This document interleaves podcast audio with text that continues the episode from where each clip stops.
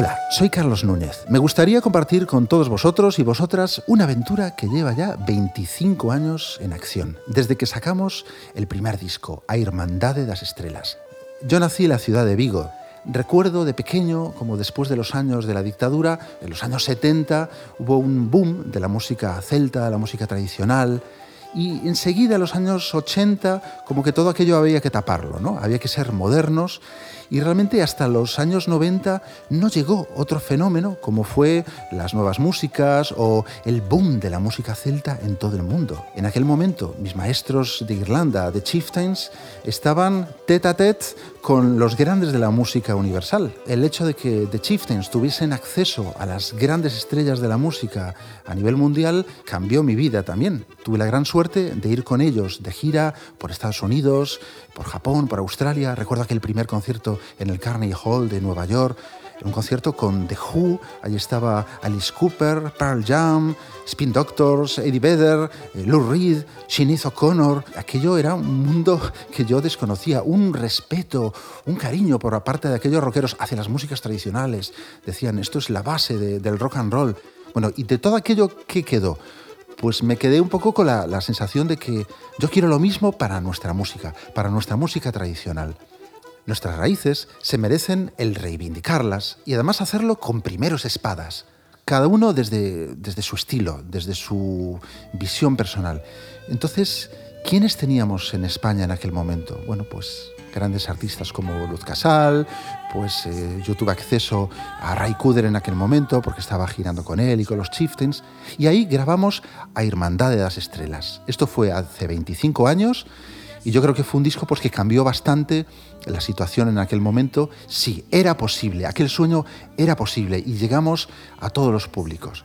Bien, pues 25 años después ha llegado el momento de celebrarlo y hacerlo con los jóvenes artistas que están por ahí, gentes de todo tipo de, de, estilos y de visiones tan diferentes que para mi sorpresa se inspiran también de Hermandad de las Estrellas, un poco de este mensaje y, de nuestras músicas tradicionales. Y fue todo además súper rápido. Hablé con José María Barbat, que es actualmente el presidente de Sony, que curiosamente fue nuestro jefe de producto. Empezamos juntos con Hermandad de las Estrellas y en aquellos días Barbat me dijo, bueno, ¿y por qué no grabas algo? ¿Por qué no hacemos alguna grabación?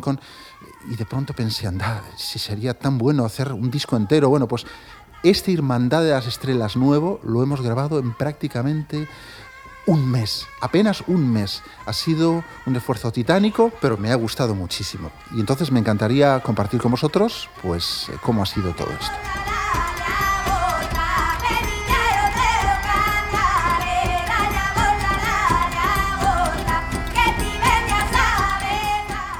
hemos abierto este 25 aniversario de Hermandad de las Estrellas con un tema que grabamos justamente para el 20 aniversario. Hace cinco años eh, me llamó Carlos Saura, el cineasta, y me propuso hacer algo sobre el ritmo de la jota. En aquel momento yo estaba escribiendo un libro sobre la música celta, sobre la historia de los celtas, un libro que me llevó tres años, estaba metido en la cueva y no me dio tiempo a hacer un disco. Entonces pensé que esta invitación de Saura era perfecta.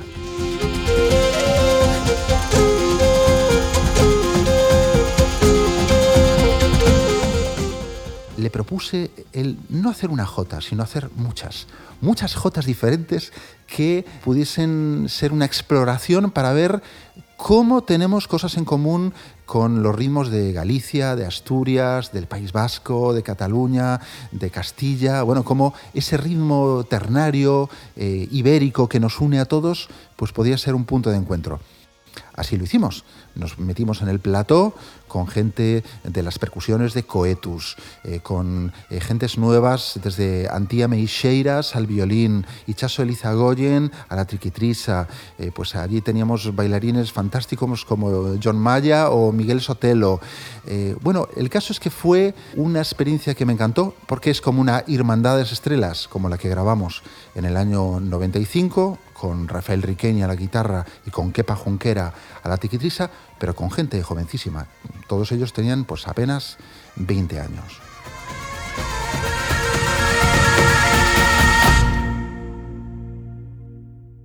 El segundo tema del disco son unas seguidillas. Es un ritmo tradicional que encontramos sobre todo en la zona de Castilla-La Mancha y que las ha cantado maravillosamente Rosalén.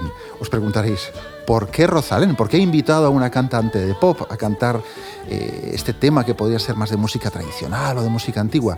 Pues fijaros, le pregunté a José María Barbat, sí, aquel que empezó con nosotros con 24 años como jefe de producto cuando estábamos en BMG con Irmandade que hoy es el, gran capo de, Sony Music. Bueno, pues le pregunté, eh, José María, ¿quién podría haber en el panorama actual en España que venga del pop y que tenga una sensibilidad, pero de verdad, auténtica, que sea de verdad, que le guste la música tradicional? Y me dijo, Rosalén, tienes que conocerla. Cabellicos de oro, cuerpo delgado, tus manos son nieve, tu pecho mármol. Cuando mi su cuerpo baña, sírvele de espejo el cristal del agua, el cristal del Y la verdad es que me sorprendió muchísimo. Rosalén ha cantado con una maestría, además son un, tipo de, ritmos, las seguidillas, es un tipo de ritmo que viene, está en activo ya desde la Edad Media, hay gente que las ha encontrado incluso pues como protoseguidillas en las cantigas de Santa María, las de Alfonso X el Sabio, pero tienen un ritmo muy complicado, son muy difíciles. El propio Tino Di Geraldo, que grabó las percusiones, decía, esto es casi más difícil que grabar flamenco. Y Rosalén, cuando las grabó con nosotros, dijo, ha sido la canción más difícil que he grabado en mi vida hasta ahora y la más antigua también.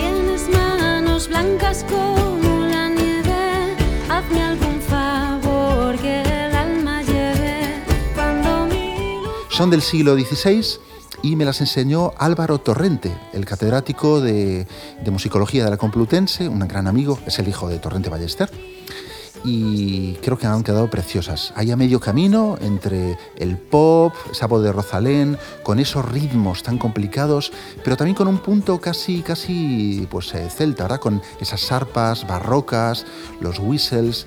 Me parece muy interesante. Un tema, eso, a medio camino entre la música tradicional, la música histórica y el pop.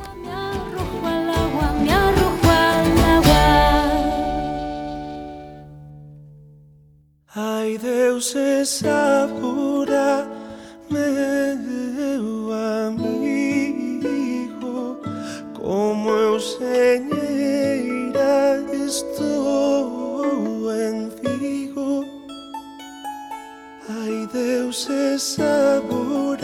como me apetecía muchísimo el explorar con artistas actuales de todo tipo de géneros, músicas tradicionales, también incluso hemos grabado una cantiga medieval, una cantiga de Martín Kodax. Martín Kodax era un trovador de Vigo, donde yo nací, y son cantigas que, bueno, tienen un sustrato muy, muy celta, muy antiguo. Es, una chica que, está delante del mar, que le, hace preguntas al mar sobre su amigo y empieza a vivir una especie de sueño erótico. Entonces en cada cantiga van sucediendo cosas. Esta es la cantiga número 4, en la que la chica pues dice que está sola, que no hay nadie que la vigile, ni su madre, ni nadie, está ella sola en Vigo y que, uy, si su amigo supiese que está allí disponible, esperando, eh, y no tiene cómo avisarle, está tan enamorada. Parece una canción pop. Bueno, pues invité a, a mi amigo Andrés Suárez, que la cantó maravillosamente, con unas variaciones además muy bonitas, con instrumentos medievales que utilizamos. El arpa del pórtico, tocada por Ariana Sabal. Creo que quedó una cosa muy, muy fina. La cantiga número 4 de Martin Kodaks.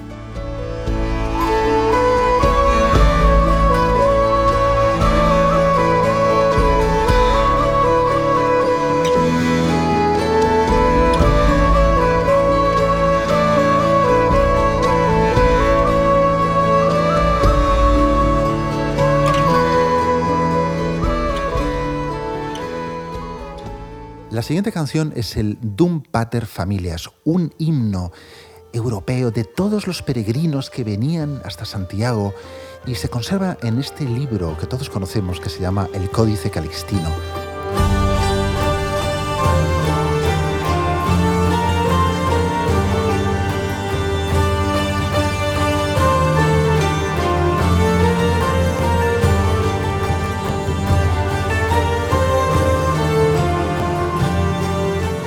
Todos escuchamos hablar, ¿verdad?, del Códice Calistino, porque el electricista de la catedral se lo llevaba por las noches a su casa para leerlo. Bueno, el caso es que el Códice Calistino nos cuenta cómo los peregrinos hacían fiestas dentro de la catedral por las noches dormían dentro de la catedral, tocaban estos mismos instrumentos que podemos ver en el pórtico de la gloria. Cuando entramos en la catedral por la puerta principal, vemos esa orquesta, verdadera orquesta sinfónica medieval, es como la orquesta del Camino de Santiago. Son instrumentos que encontramos todo a lo largo del Camino de Santiago, súper interesantes, con unos timbres, yo creo que serían interesantísimos para los músicos indies, los sonidos de las arpas, con cuerdas de metal o con cuerdas orgánicas, las fídulas, que eran como los violines medievales, así con ese sonido más rasposo, incluso el organistrum, que era como una zanfona medieval. Yo la tocaba con mi maestro Antón Corral con 13 años. Esta pieza recoge las experiencias que hicimos en los últimos años, que hemos logrado juntar por primera vez toda la orquesta del pórtico decían que estábamos locos porque no se sabía si esos instrumentos se iban a afinar, cómo sonaría todo eso. No lo sabíamos. Pero me parece una música, vamos, del paraíso, angelical. Es la orquesta del pórtico de la gloria, el. La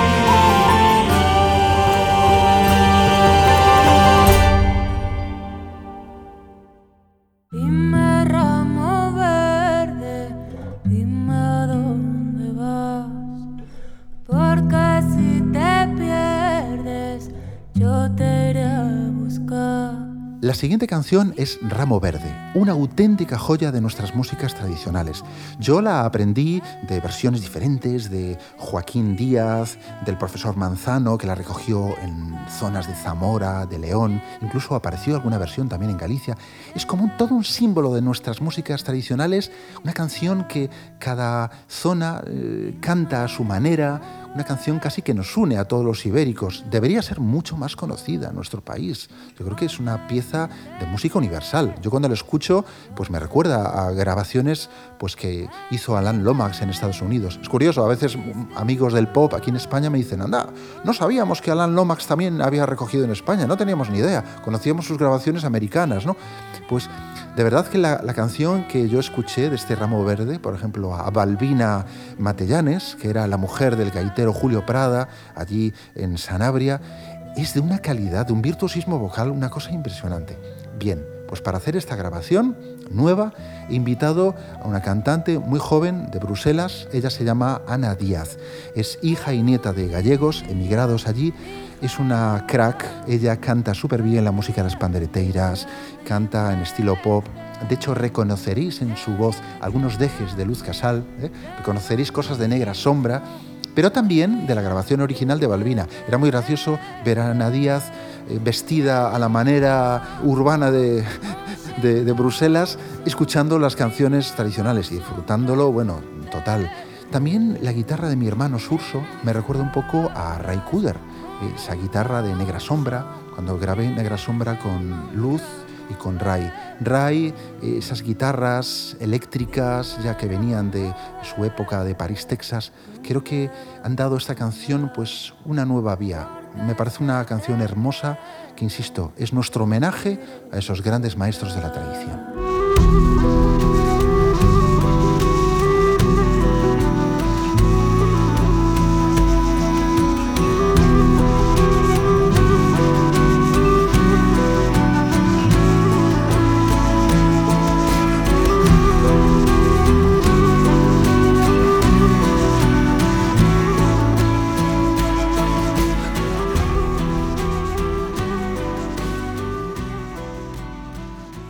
Siguiente canción es un claro ejemplo de cómo la música tradicional puede ir tomando formas diferentes y adaptándose a los gustos de cada década.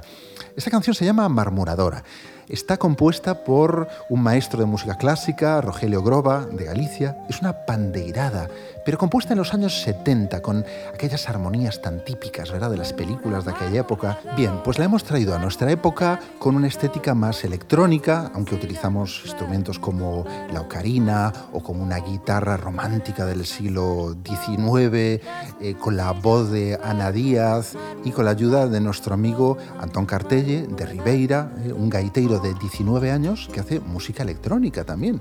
Bueno, pues fijaros cómo la música acústica y estas mezclas eh, magistrales del gran Brian Masterson, que trabaja con nosotros desde que yo empecé a grabar con los Chieftains, puede convivir también eso con estéticas más de la música actual, de la música urbana, marmuradora.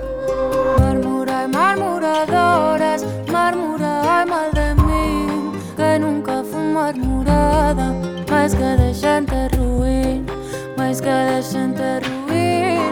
nunca marmura marmura de mí. Supongo que os habréis fijado en este marmuradora cómo hay un recurso poético, es- esa especie de repeticiones, ¿verdad? Que va cambiando poca información, pero entra algo nuevo. Eso se llama el lei chaprem. El lei chaprem era una especie de, de droga poética de los trovadores, ¿eh? ya desde la Edad Media, que venía de muy atrás, y un poco quería generar ese estado pues, eh, mágico, ese, ese encantamiento que produce la canción, ¿verdad? Canción viene de encantamiento, teóricamente. Bien, pues es algo muy antiguo y muy novedoso. Para hacer esta canción, la clave me la dieron unas pandereteiras tradicionales que como tenía muy poquita letra, me dijeron, ¿por qué no lo hacemos de esta manera?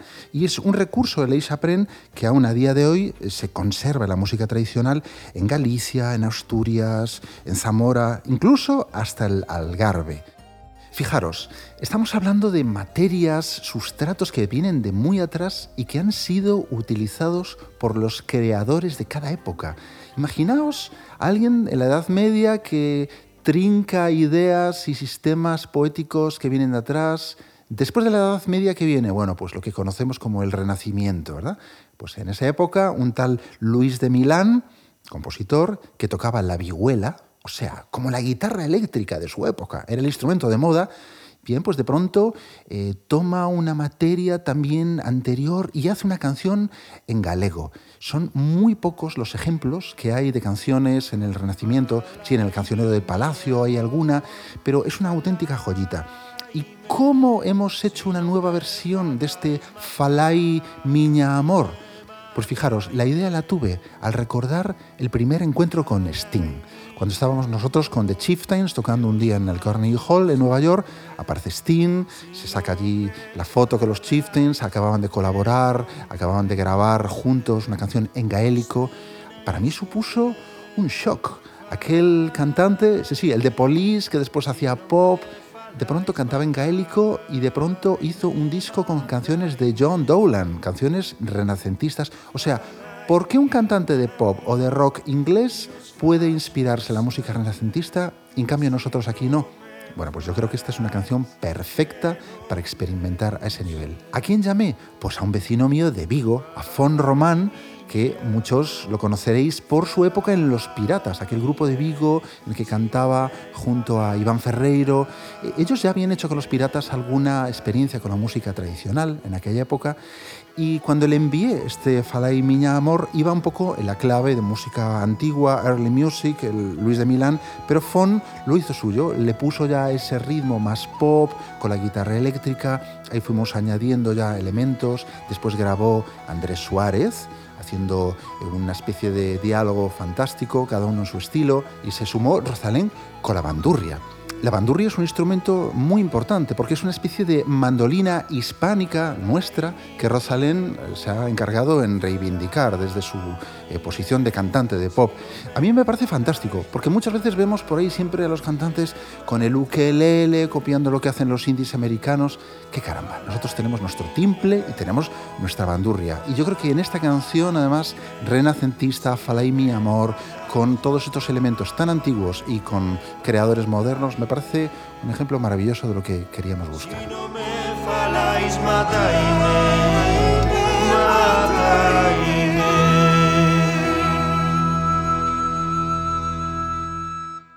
Durante el confinamiento para preparar la apertura de la Puerta Santa de la Catedral de Santiago, se iniciaba el año Jacobeo, hicimos un llamamiento a artistas, amigos de Galicia, que tuviesen experiencias incluso con el Camino de Santiago. Bien, uno de ellos fue Glenn Hansard, este cantante irlandés, hizo junto con muchos amigos desde Irlanda el Camino by the Sea, hicieron el camino de Santiago por el mar y pasaron pues por toda la costa de Bretaña, el País Vasco, Cantabria, Asturias, hasta llegar a Galicia. Todo bien, aquí les recibimos en su momento, pero aquel barco cargado de artistas decidió seguir en dirección sur y al llegar al río Miño naufragó.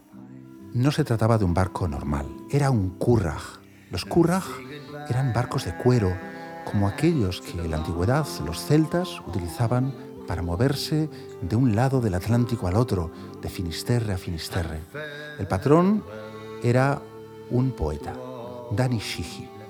Dani murió en ese naufragio y Glenn le ha querido dedicar esta canción a su compañero Dani y hemos grabado cada uno desde nuestra casa en aquellos meses pues tan complicados.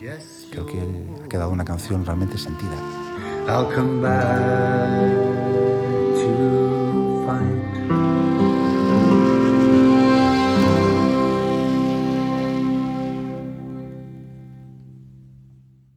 Aquella tarde-noche del último 31 de diciembre, en que se abría la Puerta Santa y se iniciaba el Jacobeo, toqué dentro de la catedral con la gaita junto al organista. Tocamos eh, la Salve Finisterrae, aquella pieza medieval que grabé junto a Monserrat Caballé ya hace muchos años. Y después salí por la Puerta Santa y toqué con la gaita dos piezas que no tienen nada que ver con ese ambiente, como diría Rosalía de Castro, de la gaita que, que chora. La gaita puede chorar y puede reír. Pues ahora tocaba reír. Y era algo así como el final del confinamiento, el final de aquella concentración de tantos meses. Era la alegría, esa energía a tope que desprende la gaita y que me enamoró a mí de la gaita desde niño es La Alborada de Veiga y La Muñera de Chantada, dos clásicos que grabé hace muchos años también con mis maestros de Chieftains y que en esta ocasión pues hicimos de una manera mucho más sencilla y naif, pues desde allí, desde la Plaza de la Quintana.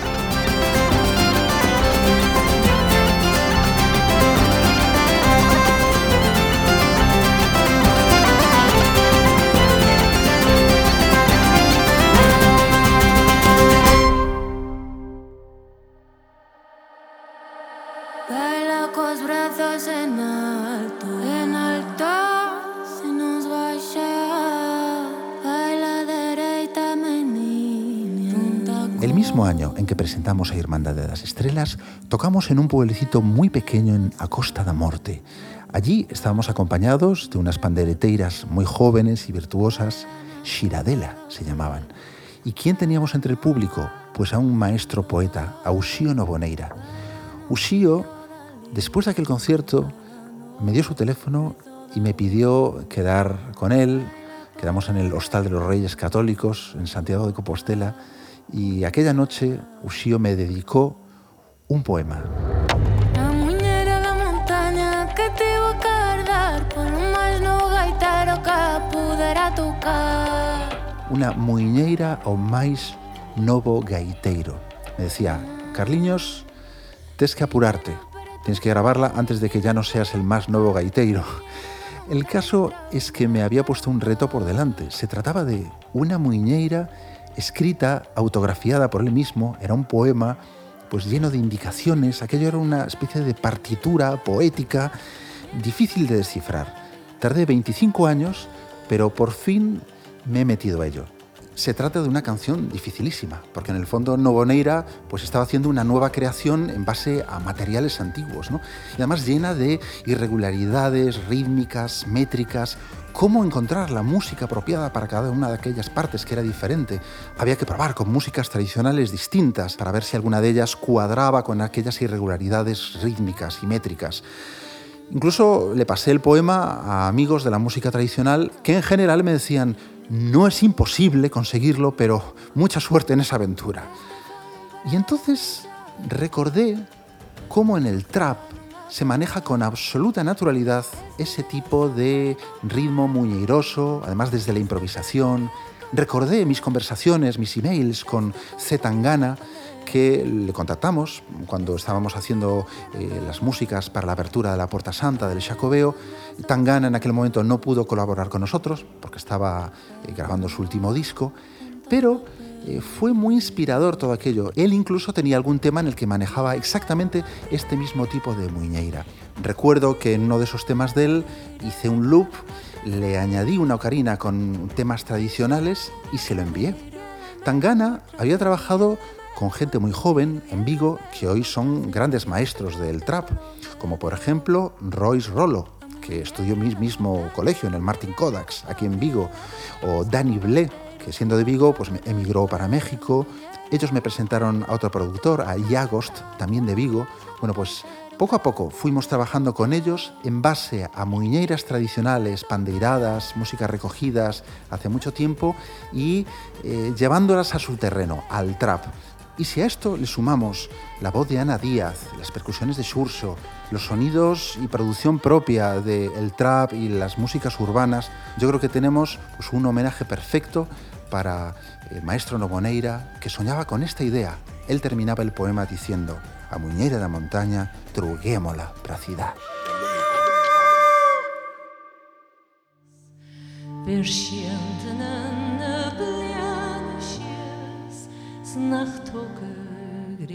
Una de esas historias que le dan todo el sentido a la música celta es la que me contaron hace muchos años ya mis amigos escoceses del grupo Capercaillie es la historia de Mr. Coruña. Coruña o Coruna era el apodo de una familia de las Islas Hébridas y también el nombre del pueblo de donde venía esa familia. ¿Por qué? ¿Por qué una coruna en las Hébridas escocesas?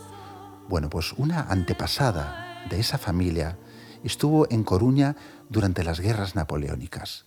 Un personaje muy conocido del que Rosalía de Castro se hizo eco en uno de sus poemas, el famoso Sir John Moore, que cayó herido durante la batalla del Viña. Aquella mujer que venía de aquel pueblo de las Hébridas se convirtió en una heroína porque le socorrió.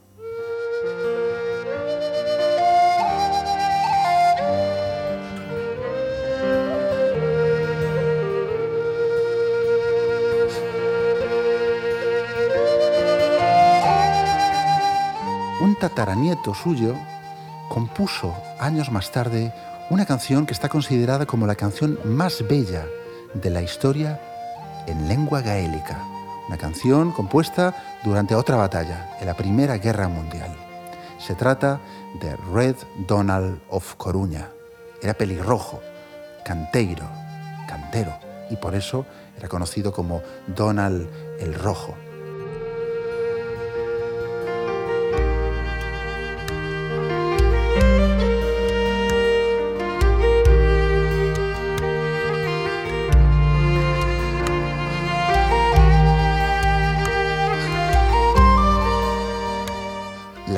En directo en el festival Celtic Connections de Glasgow, junto a mis amigos de Capercaillie, Karen Mathieson y Donald Shaw, el cisne blanco.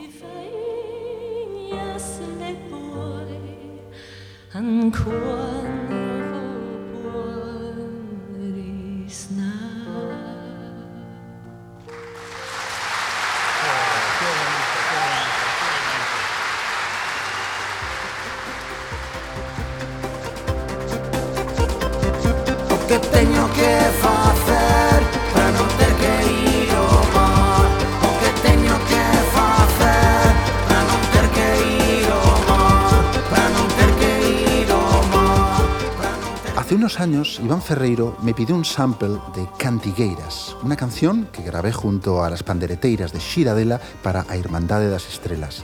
Iván estaba grabando la música para la serie Fariña y estaba con una canción nueva que se había inspirado en aquel Cantigueiras.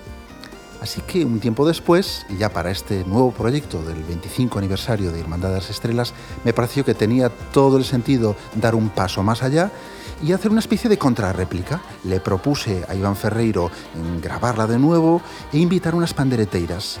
Para esa contrarréplica, pues invitamos a Tanxugueiras, que son muy probablemente las pandereteiras que hoy en día están más introducidas en el mundo del pop y de las músicas urbanas. Creo que queda una versión súper fresca y creo que muy interesante.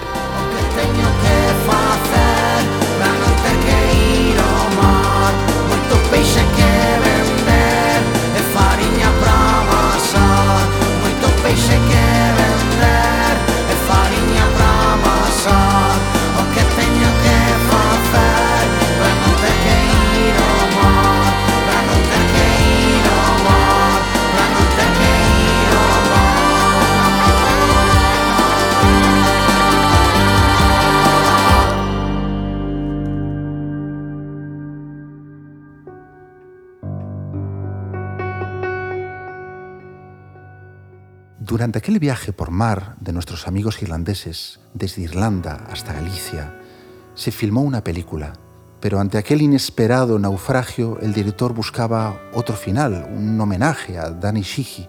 Le propusimos entonces hacer una canción en la que participasen los compañeros de Danny, Brendan Begley, acordeonista, que hizo una traducción de la cantiga número uno de Martin Kodaks, y Liam O'Malley, que tocó el piano y la cantó.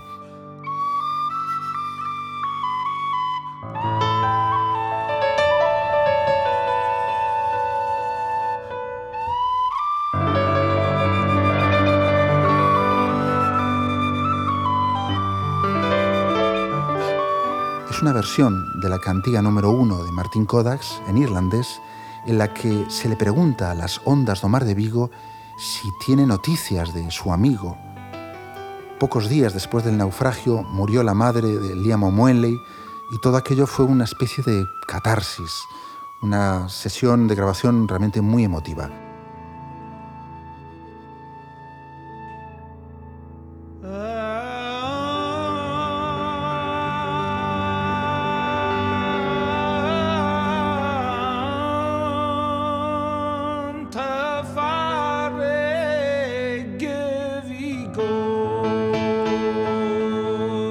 Como emotivo fue el homenaje a Danny que se hizo en el oeste de Irlanda, en el que Michael D. Higgins, presidente de Irlanda y poeta, la recitó en irlandés, mientras le acompañábamos con la flauta, con el acordeón, y también como emotiva fue la despedida a Paddy Moloney, mi maestro y productor de aquel primer Hermandad de las Estrellas, al que también asistió Michael Higgins hace unas semanas.